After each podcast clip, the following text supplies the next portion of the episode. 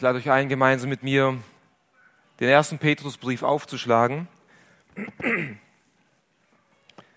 1. Petrus Kapitel 1. Heute wollen wir die Verse 10 bis 12 gemeinsam betrachten.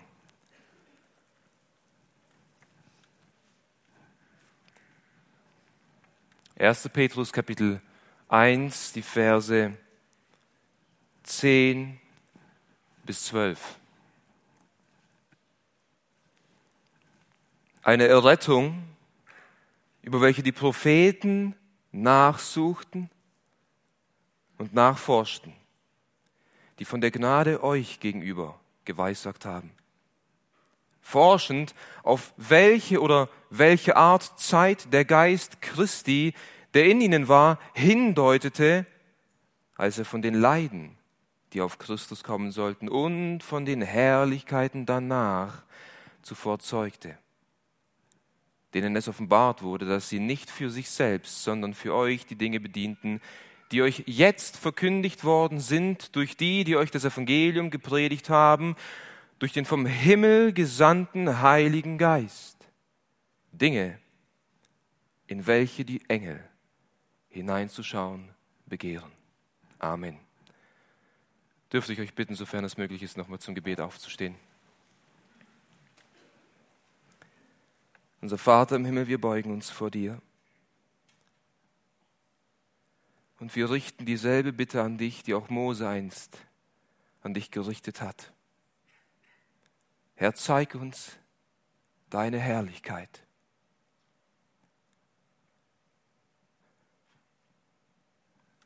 Vater, wir wissen, dass kein Mensch Gott jemals gesehen hat. Aber wir wissen, dass dein eingeborener Sohn, der im Schoß des Vaters ist, uns den Vater offenbart hat. Und dass wir im Angesicht Jesu Christi deine Herrlichkeit schauen können. Und so zeig uns deinen Sohn.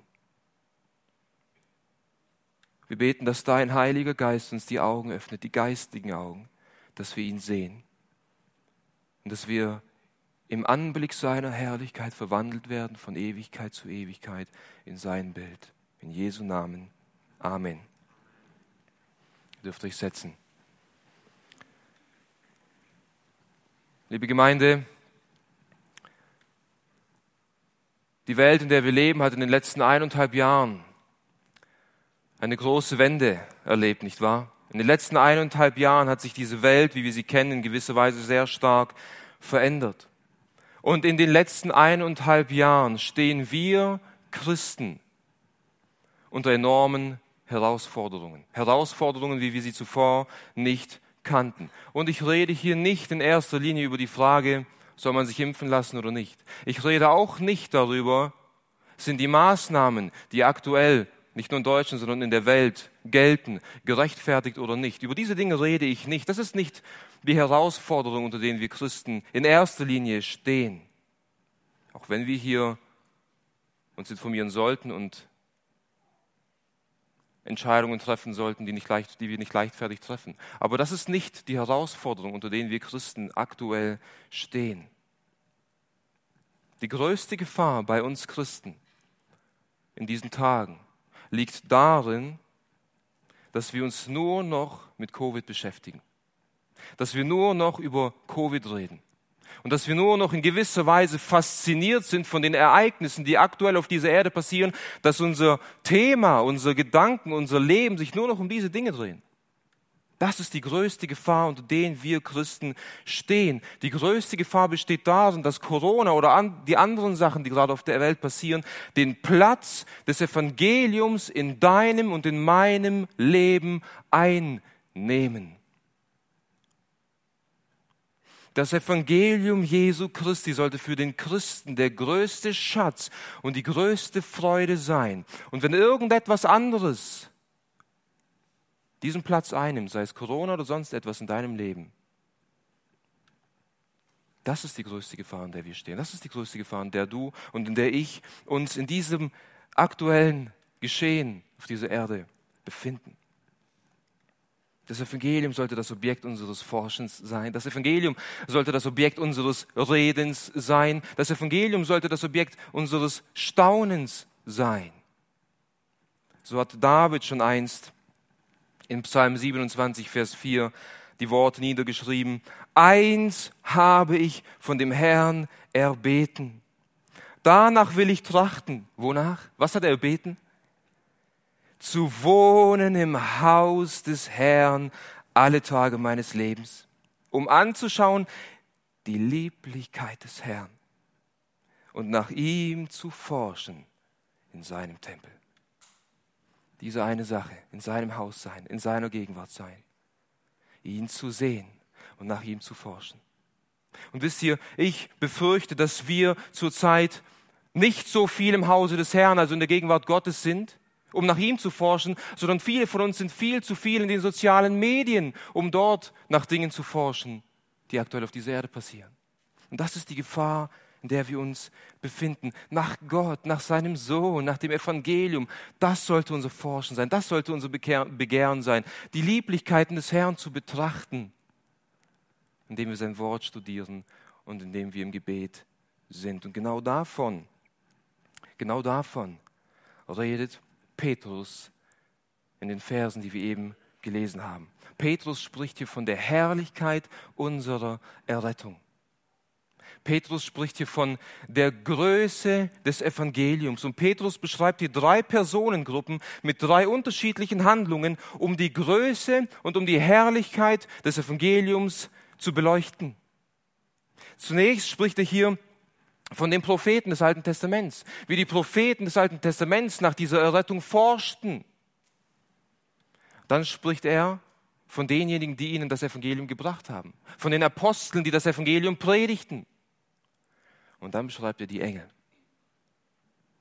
wie die Engel über dieses Evangelium staunen. Die Propheten forschten nach diesem Evangelium, die Apostel predigten dieses Evangelium und die Engel staunen über das Evangelium. Und genau diese drei Auswirkungen sollten in deinem und in meinem Leben sein, wenn wir Christen sind und das Evangelium erkannt haben. Wir sollten darin forschen, wir sollten es predigen und wir sollten darüber staunen. Wisst ihr, du kennst es aus deinem Leben und ich habe es in meinem Leben erfahren, je mehr wir uns mit Covid oder mit anderen Dingen um uns herum beschäftigen, umso verängstigter werden wir, umso unsicherer werden wir, umso aggressiver werden wir vielleicht sogar, umso mehr geschieht Spaltung in der Gesellschaft und in der Gemeinde.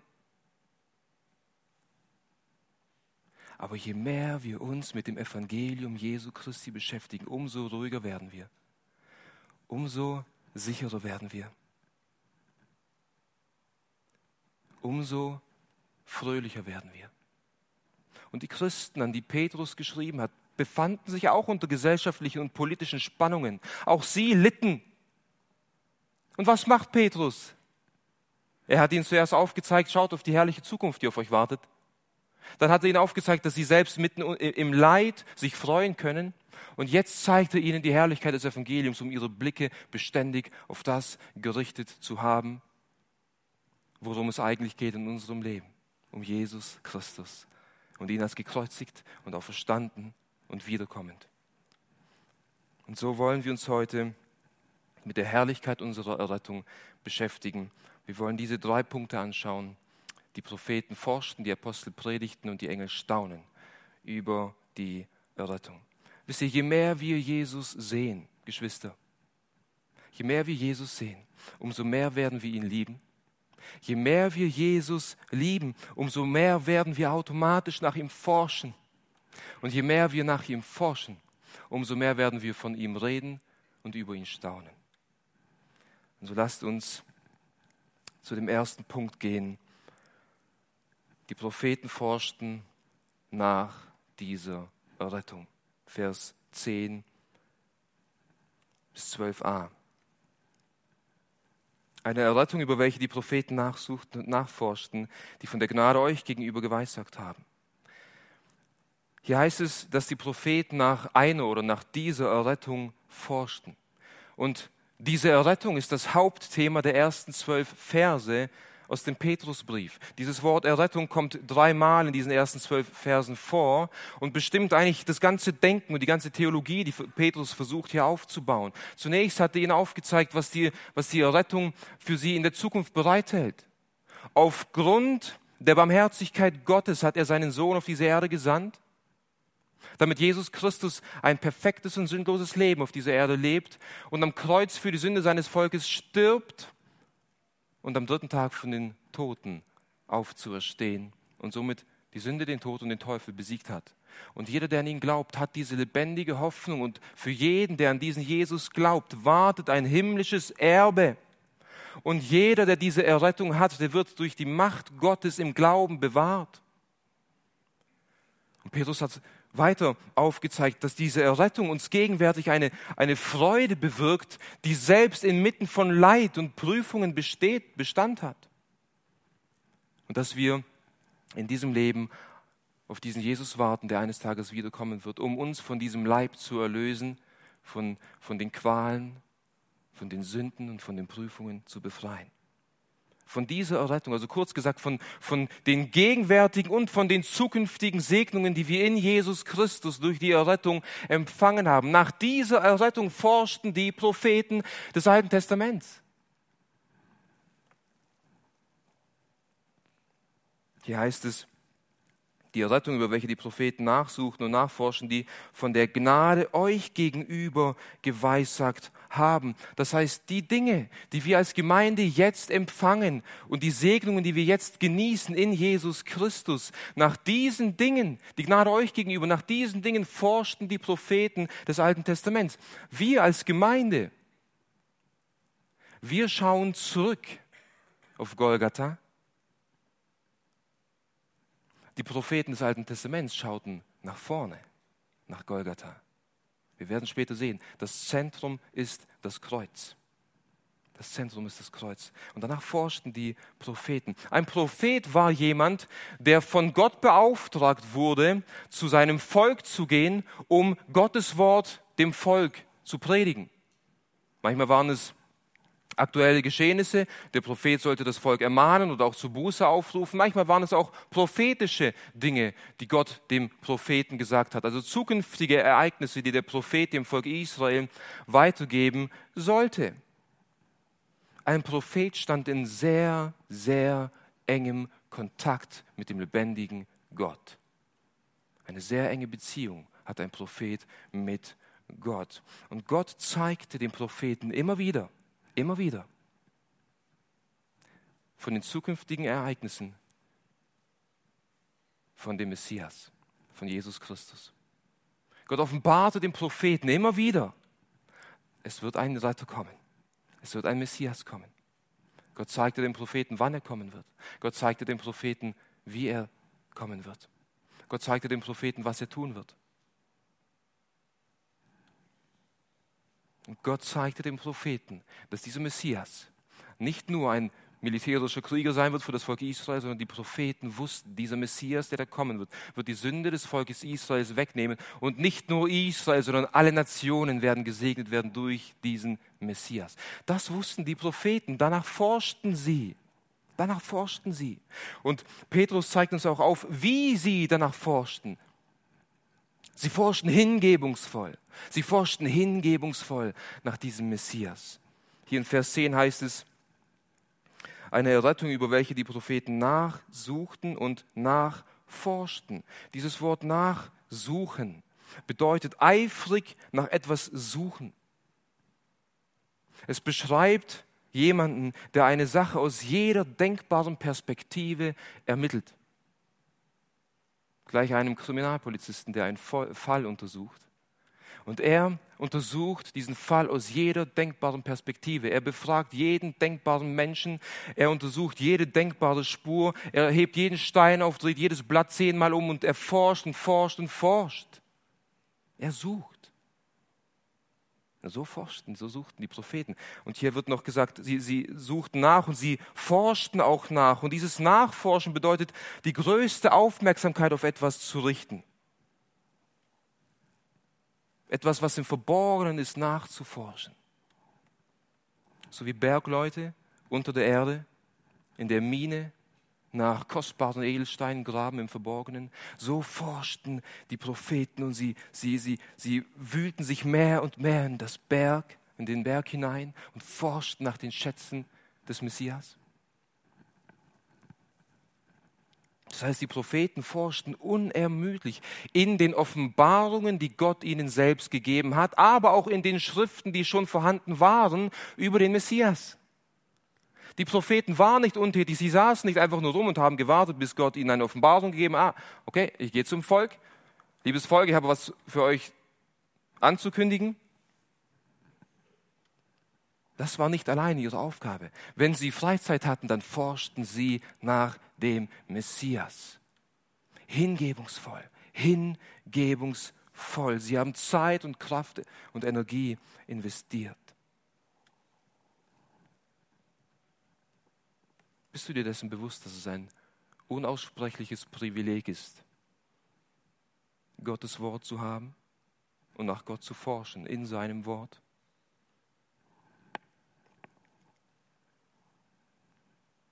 Geschwister, wir müssen verstehen, als Christen ist es nicht in erster Linie eine Pflicht, in Gottes Wort zu lesen. Es ist eine Ehre. Es ist eine Ehre.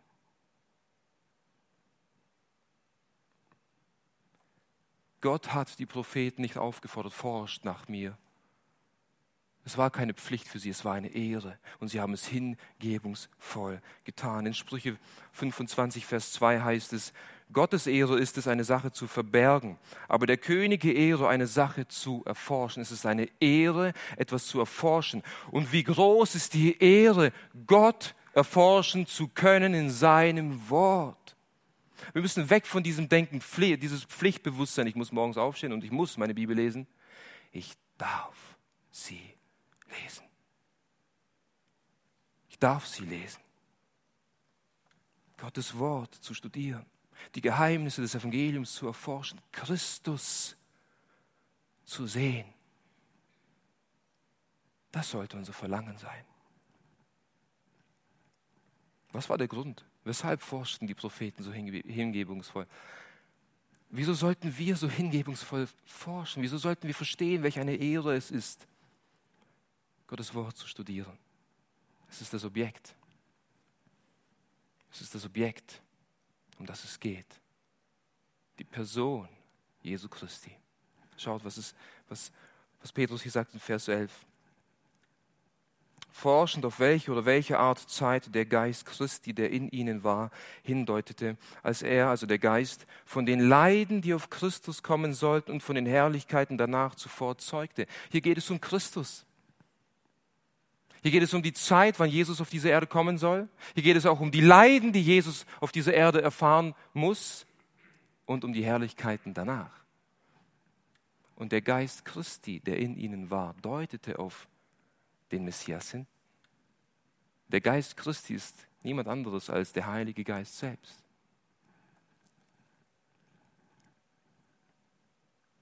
Das heißt, alles, was sie sagten, alles, was sie aufschrieben, wurde nicht irgendwie aus dem Finger herausgezogen, sondern Gott selbst durch seinen Heiligen Geist offenbarte es dem Propheten. So lesen wir zum Beispiel in seinem zweiten Brief von Petrus in Kapitel 1, Vers 21. Denn die Weissagung wurde niemals durch den Willen des Menschen hervorgebracht, sondern heilige Menschen Gottes redeten, getrieben von Heiligen Geist. Es war immer der Heilige Geist. Wir haben hier Gottes Wort.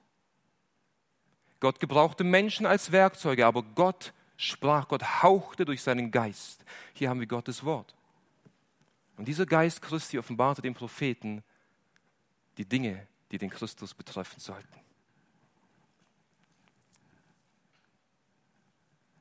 Er zeigt ihnen auf, in welcher Zeit der Messias kommen soll.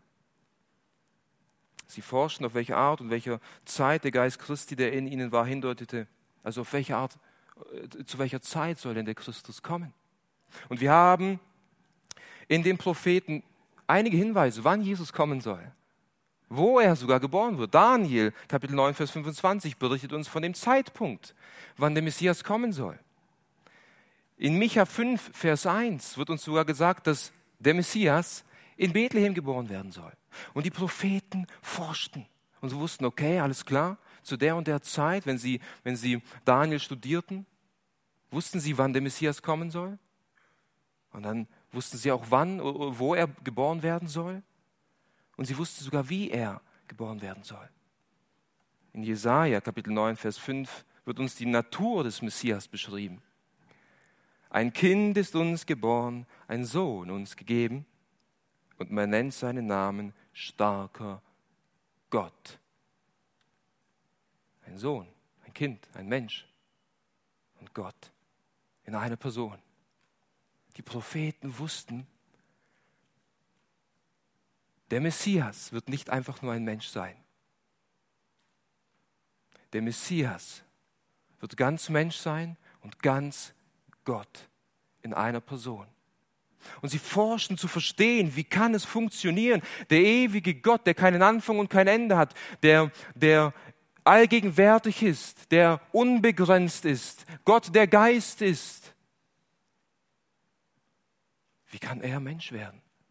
Wie kann er begrenzt sein? Wie kann er gebunden sein an Raum und Zeit? Und sie forschten nach diesem Geheimnis und suchten danach. Aber sie wussten auch, dass dieser Messias, der da kommen soll, leiden und sterben muss. Hier heißt es von den Leiden, die auf Christus kommen sollten, zeigte der Geist Christi ihnen auch auf. Und die erste Stelle, die uns die Leiden des Messias aufzeigen, finden wir in 1. Mose 3, Vers 15, das erste Evangelium. Der Same der Frau wird der Schlange den Kopf zertreten, aber die Schlange wird der, dem Samen der Frau auch in die Ferse stechen. Hier haben wir einen Hinweis, dass der Retter der Welt kommen wird und er wird den Teufel und seine Werke zerstören, aber er wird auch dafür leiden müssen. Und das herrlichste und wohl eindrücklichste Beispiel, wo über die Leiden des Messias berichtet wird in den Propheten, finden wir in Jesaja 53, nicht wahr? Jesaja 53. Dort lesen wir in Vers 5 die Worte: Um unserer Übertretungen willen war er verwundet, um unserer Ungerechtigkeit willen zerschlagen. Die Strafe zu unserem Frieden lag auf ihm. Und in Vers 10 heißt es doch: Dem Herrn gefiel es, ihn zu zerschlagen. Und hier bekommt der Prophet eine Vision und, und sieht den Messias und er sagt, um unsere Übertretungen willen. Der Sohn, der uns geboren wird von einer Jungfrau, der gleichzeitig Gott ist und ein sündloses Leben auf dieser Erde lebt. Meine Sünden werden auf ihn gelegt werden. Und er wird geschlagen und er wird ge gefoltert werden, um unsere Übertretungen willen.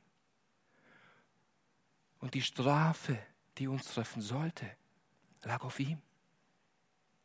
Und dem Herrn, Gott, gefiel es, den Messias zu zerschlagen. Sie versuchten zu verstehen, wie kann es funktionieren. Der ewige Gott, der nicht sterben kann, wird Mensch und hängt am Kreuz und stirbt.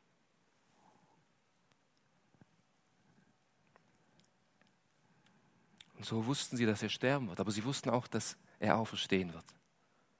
Denn der Geist Christi zeigt ihnen auch auf die Herrlichkeiten danach, das heißt die Herrlichkeiten nach seinem Leiden. Und, und, und der Geist Christi sprach hier nicht von der Herrlichkeit danach, sondern in, in der Mehrzahl von den Herrlichkeiten danach. Und was, was sind die Herrlichkeiten nach seinem Leiden gewesen? Seine Auferstehung aus den Toten, seine Himmelfahrt und sein Setzen zu Rechten Gottes sein Wiederkommen auf diese Erde und seine ewige Herrschaft. Das heißt, die Propheten wussten auch, okay, er wird kommen.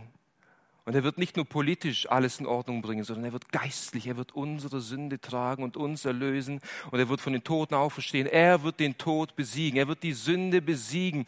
Er wird auferstehen aus den Toten. Das lesen wir auch in, den, in Jesaja 53, Vers 12 und in Psalm 2 und so weiter. Es gibt viele Hinweise aus dem Alten Testament von den Herrlichkeiten nach seiner, nach seinen Leiden.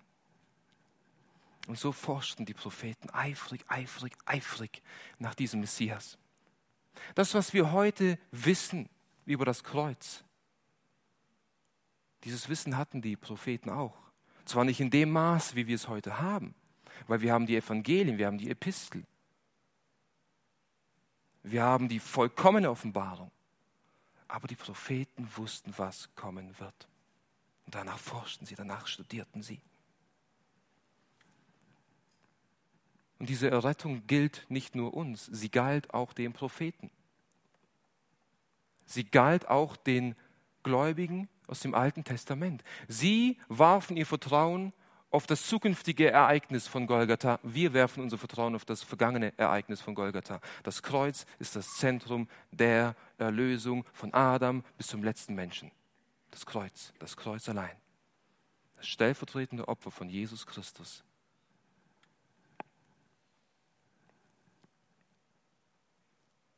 Nun erklärt Petrus auch, für wen diese Propheten forschten. Ja, sie forschten für sich und sie forschten auch für ihr Volk.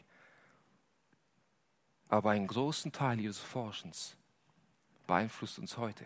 In Vers 12a heißt es, denen es offenbart wurde, dass sie nicht für sich selbst, sondern für euch die Dinge bedienten, die euch jetzt verkündigt worden sind. Nicht für sich selbst. Ihnen wurde offenbart. Und ich denke, als ich diesen Text studiert habe. Ich denke, ihnen wurde es offenbart, indem sie Daniel gelesen haben und wussten, zu welcher Zeit Jesus kommen wird. Und sie wussten in gewisser Weise, sein Kommen wird die zukünftige Generation betreffen, nicht uns. Das heißt, alles, was sie erforschten über den Messias, alles, was sie predigten und alles, was sie aufschrieben, sie wussten, all das, was passieren wird, wird in einer zukünftigen Generation geschehen. Ihr Forschen dient der Gemeinde Jesu. Ihr Forschen und ihr Suchen in der Vergangenheit ist grundlegend für die Gegenwart.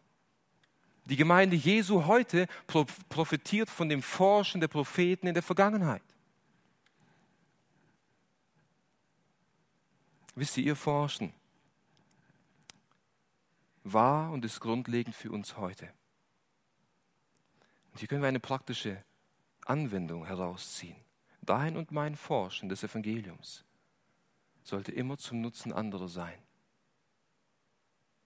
Wenn ich in meinem Studierzimmer sitze und das Evangelium forsche, dann bete und flehe ich, dass der Herr mein Herz zu ihm emporzieht und dass ich profitiere davon. Aber wenn ich Gottes Wort studiere, dann mache ich es auch für meine Frau. Dann mache ich es auch für meine Kinder. Dann mache ich es für die Seelen, über die Gott mir Verantwortung gegeben hat in dieser Gemeinde. Ich forsche für euch. Mein Forschen dient euch. Mein Forschen dient meiner Frau. Dein Forschen sollte deiner Frau dienen. Dein Forschen sollte deinem Mann dienen. Dein Forschen sollte deinen Kindern dienen. Dein Forschen sollte deinen Nachbarn und deinen Kollegen dienen. Je mehr wir forschen, umso mehr werden Ströme lebendigen Wassers aus uns auf andere fließen. Hast du auch so ein leidenschaftliches Verlangen? Ein hingebungsvolles Verlangen? Gottes Wort zu studieren, wie es die Propheten taten.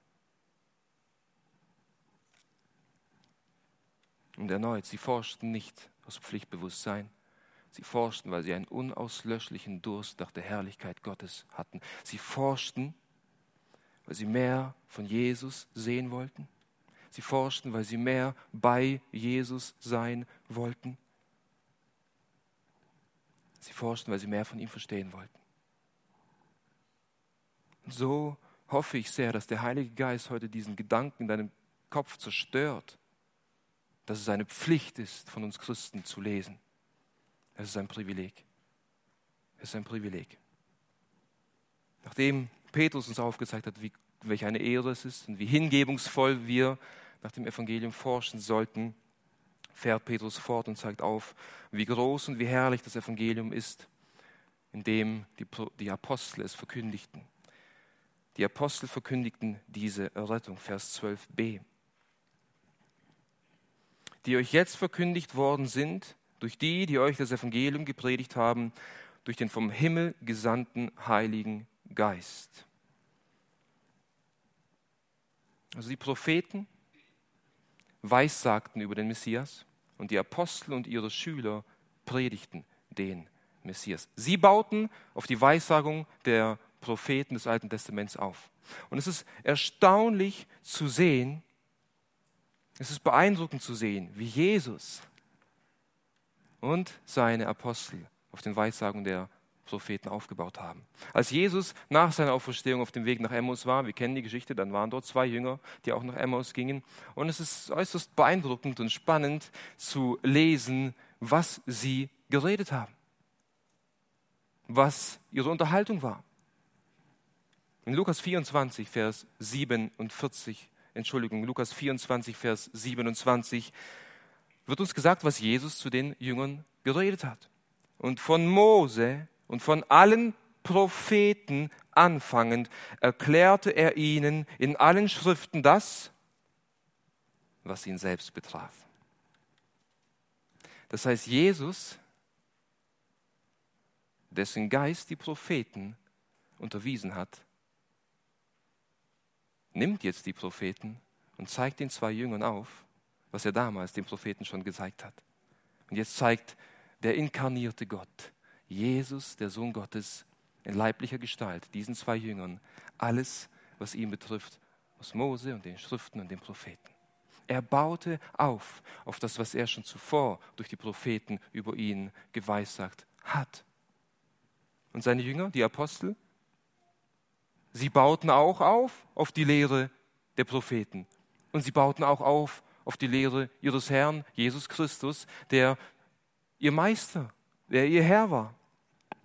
Wir lesen in Epheser 2, Vers 20, das Fundament des Hauses, in das ihr eingefügt seid, also die Gemeinde, sind die Apostel und Propheten und der Eckstein dieses Gebäudes ist Jesus Christus. Der Geist Jesu inspirierte die Propheten, Jesus lehrte seine Apostel und seine Apostel verkündigten Christus. Jesus, Jesus und Jesus allein. Und durch die Verkündigung der Apostel und durch die Verkündigung seiner Schüler, ihrer Schüler, kam das Evangelium bis nach Kleinasien zu den Lesern von Petrus. Wir wissen nicht genau, ob Petrus oder einer seiner Schüler oder andere Apostel nach Kleinasien kamen, um ihnen das Evangelium zu predigen, aber es kam jemand. Und ihnen wurde das Evangelium gepredigt. Das heißt, ihnen wurde das Leben, Sterben und die Auferstehung Jesu Christi gepredigt. Und sie sind zum Glauben gekommen. Und hier wird uns gesagt, dass ihnen das Evangelium gepredigt wurde durch den vom Himmel gesandten Heiligen Geist. Durch den Geist, durch die Kraft des Geistes. Wisst ihr, der Heilige Geist, der die Propheten des Alten Testaments inspiriert hat, befähigt nun die Apostel und jeden Prediger des neuen Bundes, das Evangelium zu predigen. Und alleine durch die Kraft des Evangeliums, äh, alleine durch die Kraft des Heiligen Geistes können tote Herzen erweckt werden. Und ich kann hier stehen und alles, was ich sage von der Schrift her, kann wahr sein. Aber es hat keine Kraft, wenn der Geist dieses Wort nicht wirksam in deinem Herzen werden lässt. Das heißt, der Prediger und die Botschaft des Predigers sind abhängig vom Wirken des Heiligen Geistes. Meine Worte können nur in deine Ohren dringen, aber der Geist muss diese Worte aus deinem Ohr in dein Herz bringen. Und deswegen sagt Paulus auch zu den Korinthern in 1. Korinther 2, die Verse 3 bis 5. Und ich war bei euch in Schwachheit und in Furcht und in vielem Zittern. Und meine Rede und meine Predigt war nicht mit überredenden Worten der Weisheit, sondern in Erweisung des Geistes und der Kraft, damit euer Glaube nicht auf Menschenweisheit beruhe, sondern auf Gottes Kraft. Petrus, Paulus wollte schwach sein und er wollte nicht mit, mit wunderbaren Worten und überredenden Worten kommen, er kam mit der Kraft des Geistes und deswegen wusste er auch, wenn dort Menschen sich bekehrt haben, dann war es aufgrund der Kraft Gottes, des Heiligen Geistes. Und mit dieser Kraft kamen die Apostel oder auch ihre Schüler nach Kleinasien. Und durch das Wirken des Geistes und die Verkündigung des Evangeliums kamen die Menschen dort zum Glauben. Und wisst ihr, was herrlich und wunderbar ist? In der Apostelgeschichte lesen wir dieses Zeugnis, dass, dass Petrus und Johannes predigten und dann wurde ihnen verboten zu predigen und dann sagten sie, wie sollen wir schweigen von dem, was wir gesehen und was wir gehört haben? Sie haben Jesus gesehen, wie er auf dieser Erde lebte. Sie haben gesehen, wie er gestorben ist und sie haben gesehen, wie er auferstanden ist und sie haben gehört, was er gepredigt hat und sie waren bei Pfingsten, bei dem Ausgießen des Heiligen Geistes dabei. Wie können wir schweigen von dem, was wir gesehen und gehört haben? Wir sterben lieber, denn wir sind vollkommen überzeugt von dem, was wir gesehen und was wir gehört haben. Nun, auch wenn du und ich nicht zu Lebzeiten von Jesus dabei waren, so glauben wir an ihn obwohl wir ihn nicht gesehen haben. Wir lieben ihn, obwohl wir ihn nicht gesehen haben. Meine Frage an dich. Redest du genauso leidenschaftlich über Jesus, auch wenn dir der Mund verboten wird? Vielleicht kommt es noch, es ist noch nicht der Fall. Deswegen ist jetzt die Frage viel entscheidender, redest du jetzt aktuell gerne über Jesus beim Essenstisch, wenn du dich mit Freunden triffst? Wisst ihr, nicht jeder von uns muss ein Apostel oder Pastor oder Prediger sein, um das Evangelium zu verkündigen. Jeder von uns hat Verantwortungen. Als Ehemann deiner Frau gegenüber. Als Vater und Mutter den Kindern gegenüber. Als Kollege und Nachbar. Den Kollegen und Nachbarn gegenüber. Jeder von uns ist ein Verkündiger des Evangeliums. Und wenn wir überzeugt sind, und wenn wir ergriffen wurden von der Herrlichkeit des Evangeliums, dann können wir nicht anders, als darüber zu reden. Je größer das Evangelium für uns wird, umso mehr werden wir darüber reden. Und nachdem Petrus von den Propheten und von den Aposteln geredet hat und uns hier die Herrlichkeit des Evangeliums aufgezeigt hat, geht er noch auf eine dritte Personengruppe über, und zwar die Engel. Die Engel staunen über diese Errettung, Vers 12c. Dinge, in welche die Engel hineinzuschauen begehren. Dinge, Dinge, genau das, wovon er gerade eben geredet hat. Diese Dinge von der Erlösung, diese Dinge, nach denen die Propheten forschten, diese Dinge, die die Apostel predigten, diese Dinge, dort versuchen die Engel hineinzuschauen und zu verstehen, zu verstehen. Das heißt, mächtige, herrliche, reine Engelwesen versuchen, die Herrlichkeit des Evangeliums zu ergründen. Egal wie groß, egal wie mächtig, egal wie viel Autorität und egal wie intelligent die Engelwesen auch sein mögen. Das Evangelium ist immer noch größer, als ihr Verstand begreifen kann.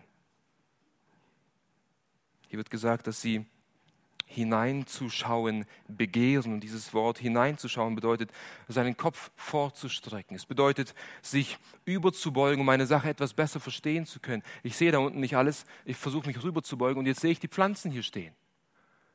Konnte ich davor nicht sehen. Ich habe nur ein paar Spitzen gesehen. Die Engel versuchen sich, um bildlich zu sprechen, über die Kante des Himmels zu beugen und zu verstehen, um mehr zu begreifen, was dort passiert ist aber nicht nur, was damals passiert ist, sondern dieses Wort Begehren, die Zeitform des Wortes, dieses Verbes Begehren beschreibt eine andauernde Handlung. Das heißt, von der Geburt Jesu und vielleicht sogar noch viel weiter im Vorhinein versuchen die Engel zu schauen und zu begehren, was Gott auf dieser Erde tut. Seit der Geburt von Jesus, wisst ihr, in 1 Timotheus 3, Vers 16 wird uns beschrieben, wie die Engel das Leben Jesu beobachtet haben. 1 Timotheus 3, Vers 16. Anerkannt groß ist das Geheimnis der Gottseligkeit. Er, Jesus, der offenbart worden ist im Fleisch, ist gerechtfertigt im Geist, gesehen von den Engeln, gepredigt unter den Nationen, Geglaubten der Welt, aufgenommen in Herrlichkeit. Hier und viele andere Stellen zeigen uns deutlich auf, dass Engelwesen im Himmel das Leben Jesu beobachtet haben und das Leben der Gemeinde jetzt beobachten und sie staunen und sie versuchen zu begehren und zu verstehen, was damals passiert ist. Und sie beugten sich nach vorne und sahen ihren Schöpfer auf einmal in Windeln gewickelt in einer Grippe. Die Engel sahen ihren Schöpfer abhängig von einer Frau. Sie staunten und beobachteten weiter, wie er heranwuchs, und dann sahen sie auf einmal ihren Schöpfer im Tempel mit zwölf Jahren mit den Pharisäern diskutieren. Und dann sehen sie auf einmal und schauen noch weiter, wie ihr Schöpfer auf einmal in den Jordan geht und sich taufen lässt. Und wie er unmittelbar danach von dem Heiligen Geist in die Wüste geführt wird und wie er dort von dem Satan versucht wird. Und sie beobachten und schauen, wird er fallen, wie Adam damals gefallen ist im Garten. Und sie sehen, dass Jesus sündlos geblieben ist und die Versuchung bestanden hat. Und sie sehen, wie er Kranke heilt. Und dann sehen sie ihn im Garten knien. Und Blut kommt aus seinem Körper. Und wie er betet, Herr, wenn es dir gefällt, nimm diesen Kelch von mir. Und sie schauen und beobachten und der ganze Himmel schweigt. Dann sehen sie, wie er gefangen genommen wird, wie er vor Pontus Pilatius steht und wie er verurteilt wird. Und dann sehen sie ihren Schöpfer, wie er sein Kreuz trägt und nach Golgatha geht. Und dann sehen sie ihren Schöpfer eine Dornenkrone auf sein Haupt gesetzt bekommen, bespuckt und geschlagen und gepeinigt und gepeitscht. Und dann sehen sie, wie ihr Schöpfer ans Kreuz geschlagen wird. Und wie Jesus dort hängt und sagt, mein Gott, mein Gott, warum hast du mich verlassen?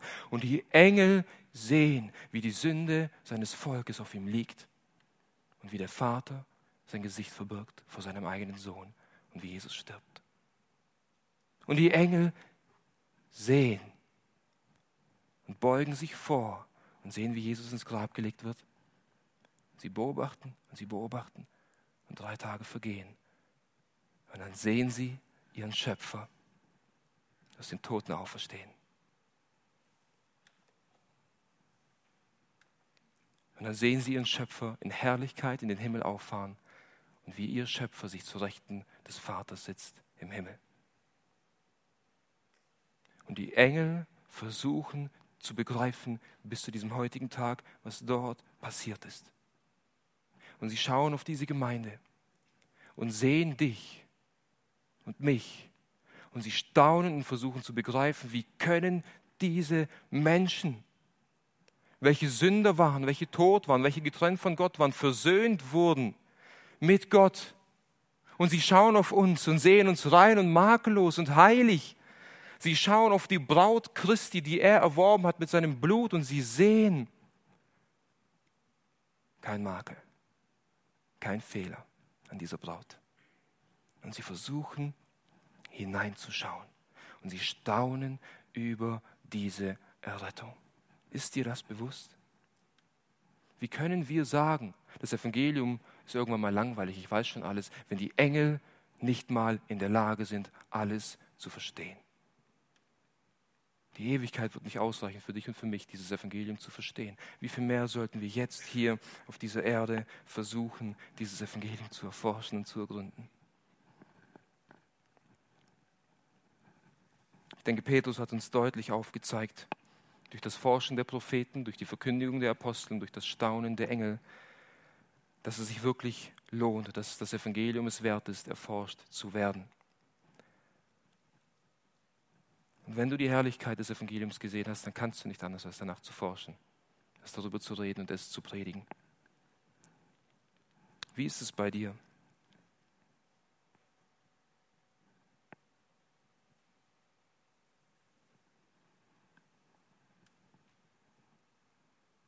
Hast du so ein Verlangen?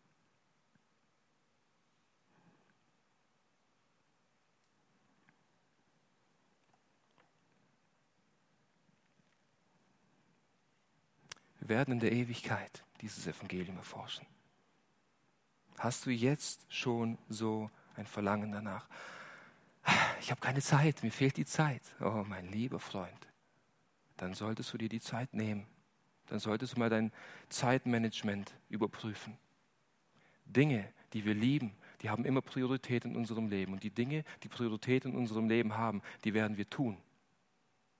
Und wenn du es liebst, an Autos rumzuschrauben oder Automagazine zu studieren, dann wirst du dir die Zeit nehmen und niemand wird dir dort zwischenfunken. Vielleicht solltest du weniger Serien schauen und ein bisschen weniger Computerspiele spielen und dafür ein bisschen mehr forschen. Überprüfe dein Zeitmanagement. Wir haben gesehen, dass diese Ausrede nicht gilt, ich habe keine Zeit. Die Propheten waren Männer, die hatten wenig Zeit. Und sie haben sich die Zeit genommen. Und wenn du dir die Zeit nimmst und danach forschst und merkst, irgendwie verstehe ich nicht viel, irgendwie kommt da nicht viel raus, nimm die Hilfsmittel. Kauf dir Kommentare, einfache, keine technischen, sondern einfache Kommentare, die versuchen, den Text etwas besser zu verstehen. Matthew Henrys Kommentarreihe, eine wunderbare Kommentarreihe, die einfach andächtig versucht, den Text zu, zu erklären. Nichts Technisches. Hol dir Hilfsmittel, hol dir eine Studienbibel und lese und versuch zu verstehen, was da steht. Überprüf dein Zeitmanagement, nimm die Hilfsmittel dazu und lese betend. Lies betend. Sinn darüber nach und bring die Dinge, die du gelesen hast, ins Gebet und du wirst sehen, wie der Geist dir hilft zu beten und dir Dinge zeigt, die du davor nicht gesehen hast. Überprüf dein Zeitmanagement. Nimm Hilfsmittel dazu. Lese die Bibel betend. Und wenn du dann noch Zeit hast, dann nimm dir Bücher, die über die Herrlichkeit Jesu schreiben und lese die Bücher über Jesus. Und wenn Gott dir gezeigt hat, dass, dass du nicht zu leidenschaftlich forschst, dass du nicht zu leidenschaftlich darüber redest und dass du nicht so ein Staunen hast über das Evangelium, dann tu Buße und komm zum Kreuz. Tu Buße und komm zum Kreuz und beginn von vorne. Und bete Gott und flehe ihn dafür an, dass er diese Leidenschaft in dein Herz legt. Amen. Lass uns zum Gebet aufstehen.